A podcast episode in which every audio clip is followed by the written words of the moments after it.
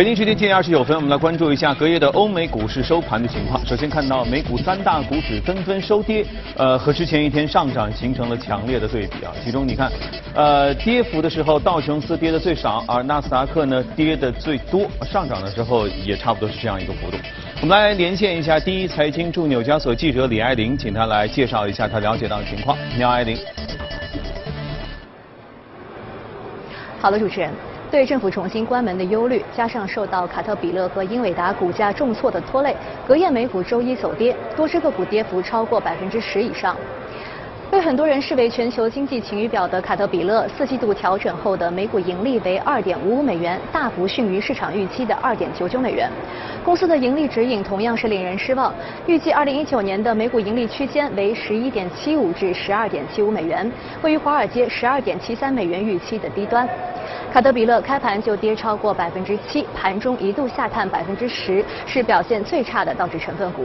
而领跌标普五百指数的，则是在今天下调盈利指引的英伟达。该公司预计四季度收入为二十二亿美元，低于之前预计的二十七亿美元，也低于分析师的预期。公司 CEO 表示，第四季度是一个非同寻常的异常动荡、令人失望的季度。英伟达将在二月十四日公布业绩。该股股价在开盘之后不久就深跌百分之十七，也拖累半导体板块普遍下跌。超微半导体跌幅一度超过百分之八，英特尔一度下跌百分之一点八。淡水河谷在盘中跌超过百分之十七。上周五，该公司一座大坝发生坍塌，造成五十八人死亡。公司 CEO 目前在巴西跟进救援的工作。公司发表声明，决定暂停派息、股份回购和高管奖金发放。在科技股方面，微软、亚马逊、脸书、苹果等明星公司将在本周公布成绩单。四家科技巨头不仅是全球最大市值的公司，总市值更是占到标普五百的四分之一，道指的二分之一。不过，自去年下半年以来，投资者对于科技股的偏好也是有所转变。据彭博的统计，资金已经连续四个月从追踪科技股的 ETF 流出，总额高达八十亿美元。有分析师表示，如果本周这些巨头财报不及预期，那么在心理层面的影响往往是毁灭性的。主持人。好的，谢谢艾琳。我们能听到很多著名的大公司好像最近的走势都不太给力哈。我们接着来看一下欧洲市场情况。欧洲市场同样下跌，跌幅还不算最大啊，都没有跌破百分之一。英国富时指数是其中下跌最多的，下跌幅度也只是到了百分之零点九一。具体情况我们来连线一下第一财经驻欧洲记者姚方庆，请他给我们做一下介绍。你好，方庆。好的，主持人，欧洲股市周一普遍低开低走。美国政府在上周末终于结束史上最长时间的停摆，这一消息为市场带来的提振有限。欧洲央行行长德拉吉昨天再次强调，欧元区经济表现不及预期，而全球不稳定的贸易局势将持续危及经济增长。本周内，英国将针对脱欧 B 计划进行第二轮议会表决，以及美联储将宣布最新的政策决定。这些重大事件都将影响大盘走向，而投资者目前的态度则。比较悲观。截至收盘，法奥斯托克六百指数下跌了百分之零点八九。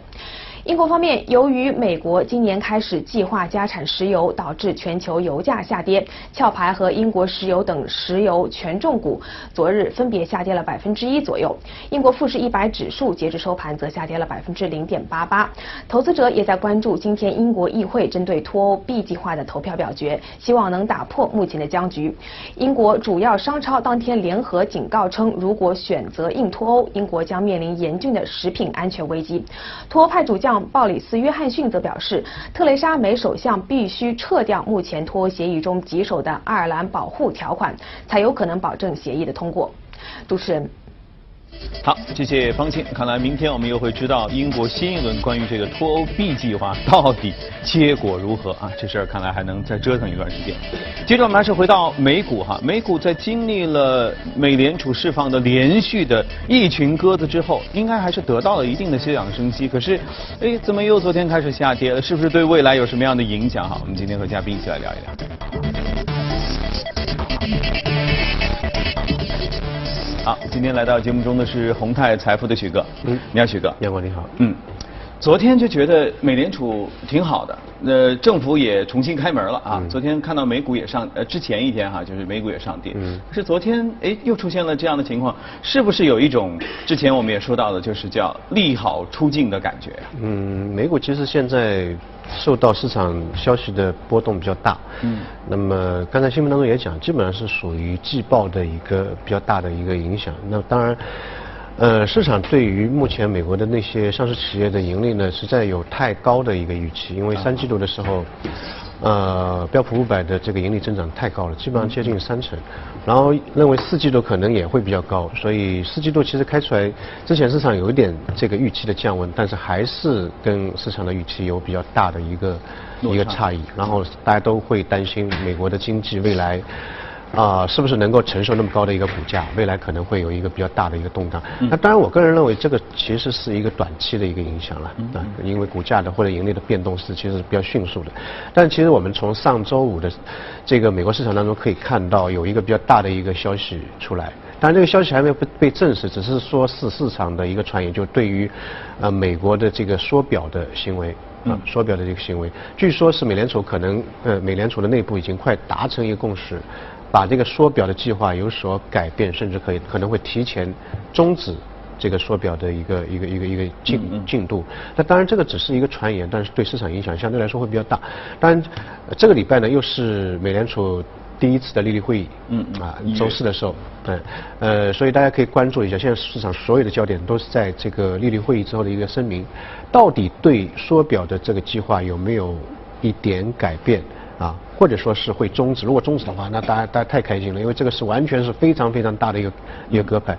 因为缩表这个东西跟升息一样，甚至我个人认为是比升息会对美国经济影响会更大一点。你曾经说过，因为它是一个持续的，每个月都要进行的事儿。对，这个加息不加息，有时候还要听听外面的争论。加息的话呢，可能对全球经济影响会。比较大，大家都要跟不跟？嗯。呃，但是如果说缩表的话，对于美国自己国内的一个金融市场或者投资市场或者股票市场，会直接是会有一个影响，因为它直接从这个池塘里面抽水了。嗯。如果升息的话，只不过是把这个温度降低，你不要太活跃了，我借贷成本给你上去，你企业可能不希望借钱，因为还钱的时候利息会付的多一点。那现在直接就抽水。那么我个人认为，这个缩表对美国经济影响。呃，或者说美国金融市场影响相对来说会比较大一点，因为大家去看缩表，缩表的这个原因在于什么地方？当时次贷危机之后呢，美国经济跌得非常厉害。嗯。那么怎么样去经济救经济呢？一个是降息，另外一个就是印大量的钱去买债放水。嗯，Q E 之前美国的整个央行的资产负债表只有八千亿到九千亿左右，啊，所以它这个做了这个宽松量化之后，到了 Q E 之后达到四点五万亿，四点五万亿，所以它的大大税是。非常非常非常大的一个，那么现在经济好了呢，就要开始从市场里面把那些过度的流动性给给收回来。所以一七年六月份就提出一个缩表的计划，然后从十月份开始，一七年十月份开始，每一个月啊，首先停止购债六六十呃六十亿美金，然后 M M B S 停止购买四十亿，就一个月大概是一百亿美金，一百亿美金的一个额度，然后每过三个月呢再增加一百亿。一直增加到去年的十月份，其实每一个月的额度，就从市场里面抽抽抽出的流动性达到五百亿，每一个月就五百亿。对啊，五百亿。然后从零从一七年的十月份到现在，大概抽回来四千多亿美金。嗯。四千多亿美金，什么概念呢？就是说它新增的，呃，次贷危机之后，QE 大概新增了三三万八千亿左右，它一下子就收回来百分之十二到十五。嗯。而且这个时间段非常短。那相比之下收的也不算多吧？它时间呢相对来说会比较短，就快。那么另外一端还在升息，嗯啊，从一五年十二月开始，一直到现在升了九次息，九次利息，所以这个双双管齐下啊，对市场的这个信心有影有有影响，嗯，对市场的信心有非常大的影响。所以在我们看到去年的十二月份，其实是美美联储的呃最后一次，也不是最后一次，去去年最后一次，去年一共升了。四次利率嘛，啊，四次利率是呃，二零一五年十二月份开始升息之后，每一年的这个幅度是最大的，它升四次，那是在这之前是三次。然后十二月份那次升息，它的背景其实是在美这个美国股票有比较大的下跌的情况下，对，它是一九九四年以来第一次就是在美美股下跌的情况下。还继续升息。嗯，若是升息之后呢？其实美联储的这个官员预测本来是认为今年有三次的利率的调升，往上升息。嗯，但是那次升息之后，就大家就认为可能只有两次。对，就就美美联储的官员也觉得可能这个升息有点过了，有有点过了，市场的承受能力，嗯，可能已经到了一个一个一个边缘。但是问题在于什么地方呢？在这个利率呃会议之后，就美美联储的掌门那个鲍威尔出来又讲话了，他说，呃，这个缩表的计划呢不会有任何改变。嗯嗯。咱们缩表这个东西呢已经进入了我们经常讲叫无人驾驶的一个状态。对。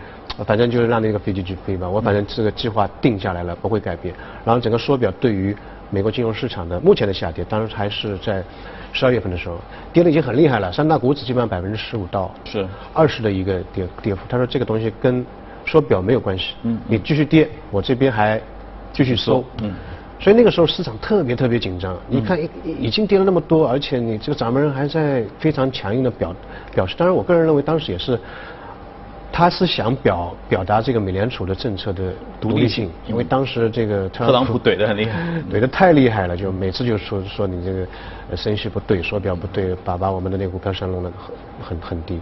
但是他那个鲍威尔讲完这些话之后，我们可以看到市场跌的呃真的非常厉害，道指就跌了九百点，道指直接就当天就跌了九百点。然后还有一个非常大的问题就在于美国的长期利率和短期利率，国债。进行了一个倒挂，就五年期的利率啊，反而低于一年期、两年期和三年期的，这代表整个市场没有信心嘛？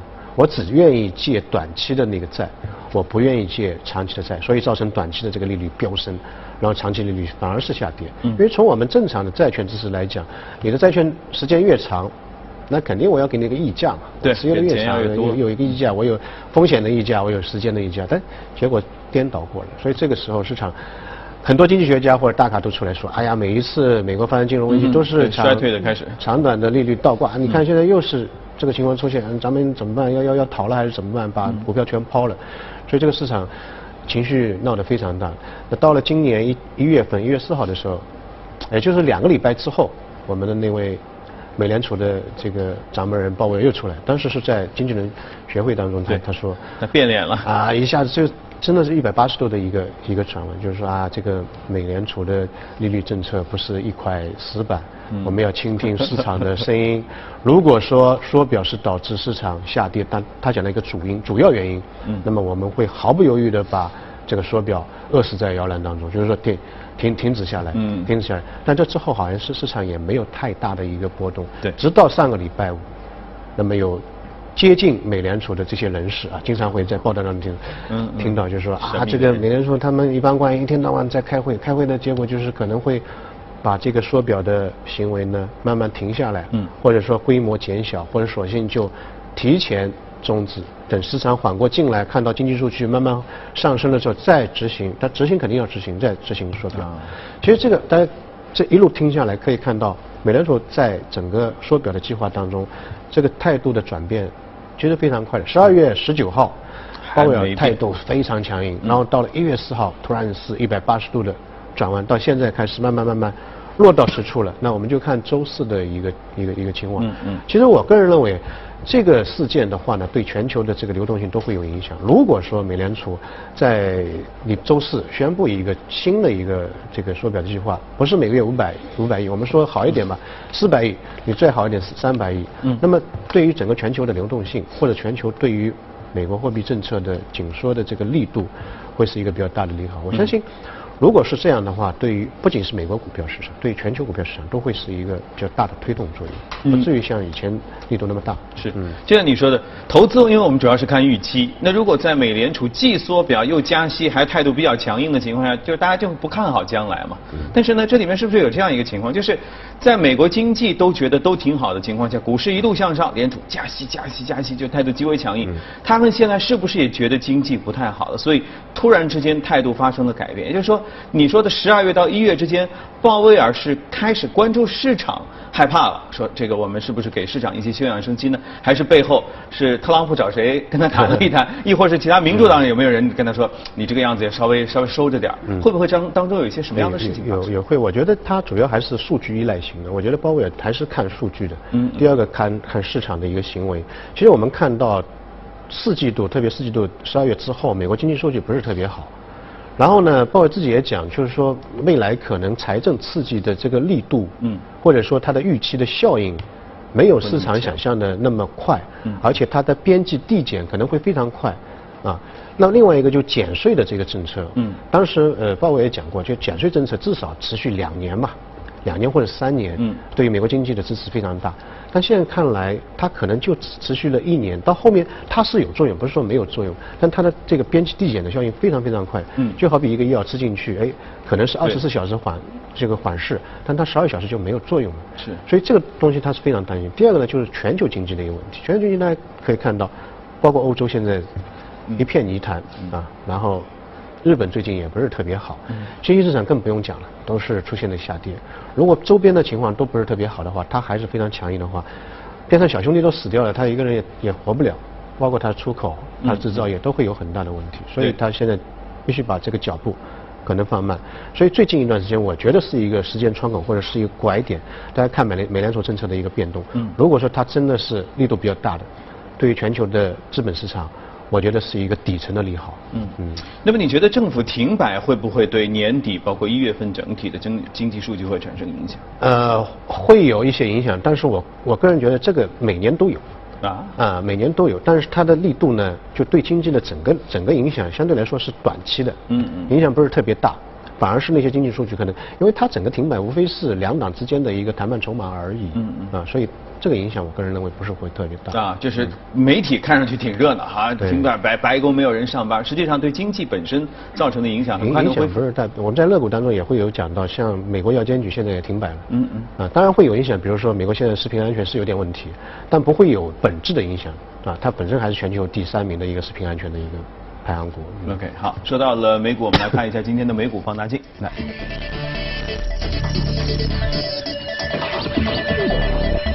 今天要说到的是一家食品安全公司海恩食富。呃，对，食品安全现在也是讲的比较多一点，而且这个股票还算比较强劲。嗯嗯。呃，今年涨了百分之二三十了。当然，它之前跌的相对来说会比较多。它是做在美国做做那个天然有机食品。嗯，很高级。呃，前几年涨得非常好，到一五年出现一个一个下跌。它主要做那个婴幼儿的奶粉。然后营养品这种其实级别比较高的，因为这个对小孩子东西，对相对来说级别比较高的。嗯，还做冷冻的蔬菜。嗯，你看它的产品非常非常广，我看它的那个产品线就吓死人。那个还有玉米片。嗯。啊，这个还不算，还做什么呢？个人的护理品。嗯嗯。啊，比如说洗发水、护发素、防晒霜。嗯。啊，所以你看它的产品线，你觉得哎这家公司。能够管控那么那么长的这个战线，还是嗯蛮牛逼的。嗯，啊，然后它的那个市值现在大概十八亿美金左右，也是跌的比较比较厉害。但是次贷危机之后到现在有呃到一五年之前是一直是在在涨，大概涨了百分之呃十倍左右。嗯，然后一五年开始出现出现了一个下跌。嗯，呃，其实美国的食品安全，当然我觉得它食品安全做的还是比较好的，在全球是比较强。它之前在很久之前，十八世纪的时候，其实它的食品安全也不是特别好。嗯，在一九零五年，曾经有一本书叫做《屠屠屠场》，就屠宰场的屠场啊。这本书，这本书是描述了那个香肠的生产车间或者仓库里面在做香肠，然后地上都是污水。嗯嗯。然后老鼠也跑来跑来跑去，然后就垃圾到处乱堆，然后那些工人就把那个香肠的原料就倒进那个搅拌机，然后那边就就出香肠嘛，就有很多死老鼠。有，就就就扔到那个那个香肠香肠里面去，然后这本书当时非常流行。有一天呢，这个当时美国总统是罗斯福嘛，在吃早餐，一口面包一口香肠，然后就看那本书，正好看到那一段，他大叫一声就把那个香肠扔到餐碗，说啊我我要被毒死了。嗯嗯。然后从那那个点上面看，啊那那个你看皇上都已经被吓得不轻了，嗯。然后就开始进行食品安全的一个整顿，包括我们现在看 FDA。就美国的食品药监局嘛，对，啊，这非常有名的，所有的药品都都通过那个局，也从那个时点开始慢慢建立起来，然后有很多的法规出来，就把美国的这个食品安全扶到一个一个一个很高的高度，一个正轨。其实是之前的几年当中，一五年之前，美国的食品安全都是全球第一的，嗯，非常非常严格。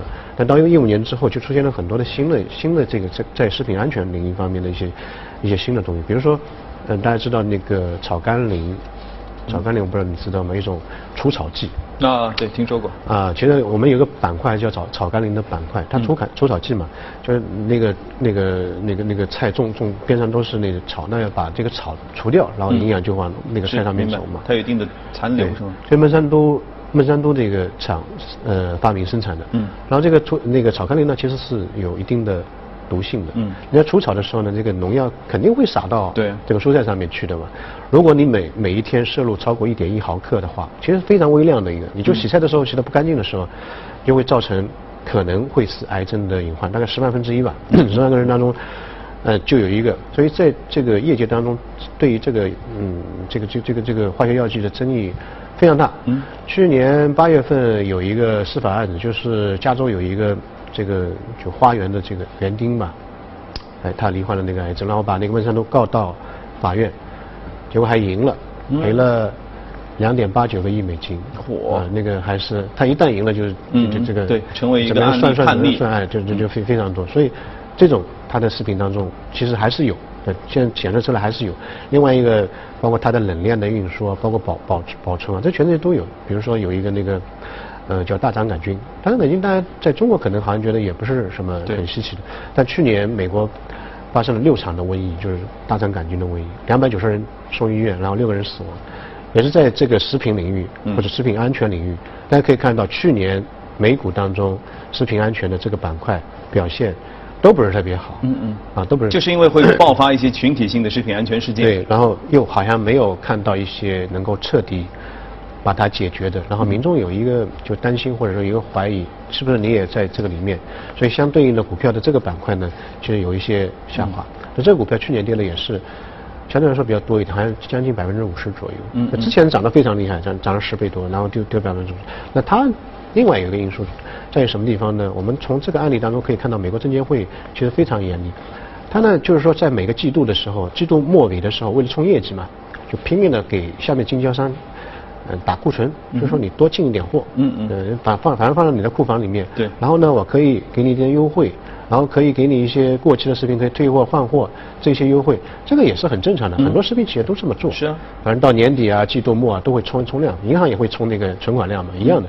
但是呢，它这些东西呢没有非常严格的写入自己的那个促销措施里面。嗯。对，有一些就是口头沟通沟通，然后就造成内部沟通方面出现问题，财务可能那个时候不知道。二零一四年到一六年两年时间当中有很多的这 case 出现，嗯，而到最近才自己发现，哎。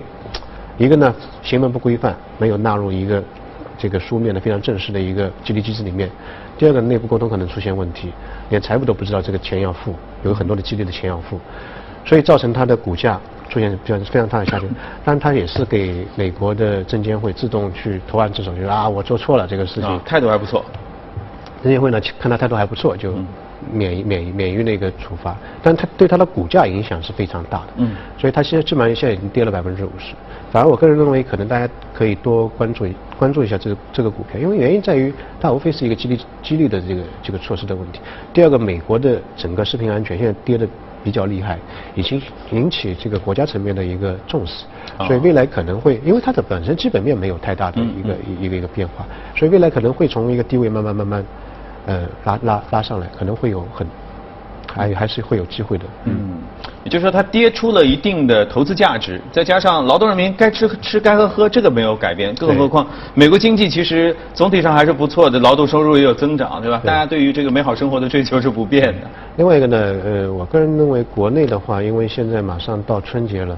嗯，春节呢又是食品的一个食品的这个消费也达到了一个高峰。嗯，那么一旦有食品的问题呢，可能曝光率也会达到一个高峰。嗯，对于食品的安全的这个领域的板块啊，可能会是一个亮点，可以多关注一些。每一年春节也好，国庆也好，都会是一个亮点。嗯嗯，OK，好，好，谢谢许哥今天给我们在屏幕上我们也罗列了一些相关的投资的板块哈，大家在春节期间，当然最近交易交投不是太活跃，但是仅当仅供参考吧。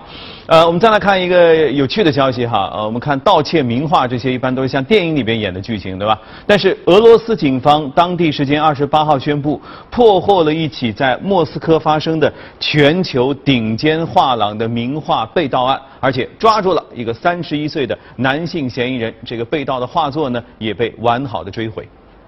据当地媒体报道，被盗名画是俄罗斯著名画家阿尔西普·库因吉的作品《克里米亚的埃佩特里峰》。